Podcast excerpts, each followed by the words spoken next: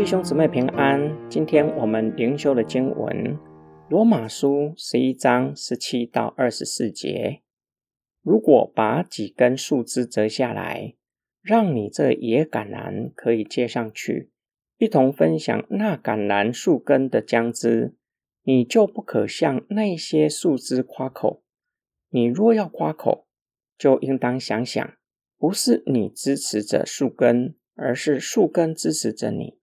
那么你会说，那些树枝被折下来，就是要把我接上去？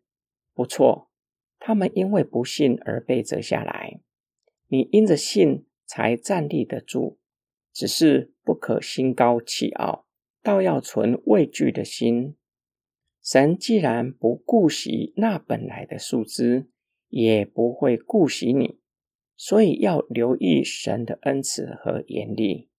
对跌倒的人，他是严厉的；对你，只要你继续在他的恩慈里，他是恩慈的。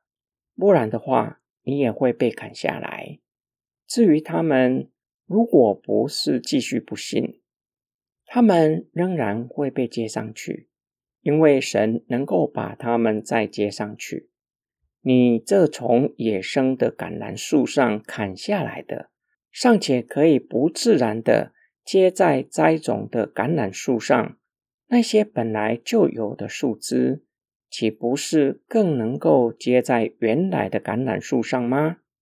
保罗警告罗马教会中外邦背景的基督徒：若是轻看犹太背景的基督徒，就是藐视上帝的恩慈和严厉，并不是因为他们有什么功德被验重。以至于被嫁接在树根上，甚至连信心也不是被拣选的原因，并且他们被选上，无法加添树的荣美，或是对树有什么贡献，让树可以兴盛。相反的，树枝需要树根才能够存活下去，否则将成为枯干的柴火罢了。保罗并且严厉的警告他们：犹太人因为不信，拒绝耶稣的救恩，使你们因着信被嫁接到橄榄树上。若是将来犹太人相信耶稣基督，神能将他们再接上去。同样的，你若是没有继续在神的恩赐里，只不再相信耶稣基督，照样也会被砍下来。落到在恩慈之外，因此所有的人都不可藐视上帝的恩慈和严厉。对神的恩慈存感恩的心，以信心持续在神的恩慈里，并对上帝存敬畏的心。特别是跌倒的人，要认罪悔改，要依靠神再次站立起来。今天我们的默想跟祷告。保罗使用比喻说明以色列人只是暂时不信，从本树上剪下来；外邦人是野橄榄，却被嫁接到好的橄榄树。被剪下来的以色列人，若回转归向神，将再次的被嫁接回去。保罗的比喻不合乎农业嫁接的方式。表面上看起来，保罗的比喻。显出他对农业常识的无知。然而，我们若是默想保罗的比喻，他的使用不符合经验法则。上帝的工作也不能用人类的工作法则来衡量。农夫不会用野橄榄之子嫁接到好树上。上帝不照着人类的经验法则工作。上帝的拣选。不是因为我们有什么功德或美德，也不能加添上帝的荣美。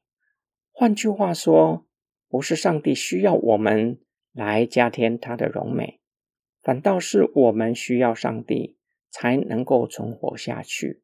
照着农夫和日常经验法则，树枝被剪下来，过不了多久就枯干。农夫怎么可能再把已经剪下来的枝子接回去本数呢？人不会这样做，上帝会这样做。上帝会管教暂时失去信心的人，又将他们接回本数。神的恩慈是超乎我们的想象和理解。我们要对神的恩慈存感恩的心，并对神的严厉存敬畏的心。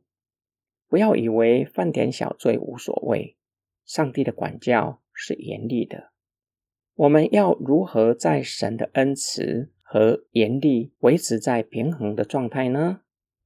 我们一起来祷告：爱我们的天父上帝，你有丰盛的恩慈和怜悯，并且不轻易发怒。然而，你是创造生命的主宰，当对你存敬畏的心。不敢任意妄为，违反你的命令。求你帮助我们，常将你的慈爱和公义存在我们的心里，反复默想，叫我们更爱你，以至于不敢、不愿意违反你的命令，乐意照着你的命令过每天的生活。我们的祷告是奉主的名祈求，阿门。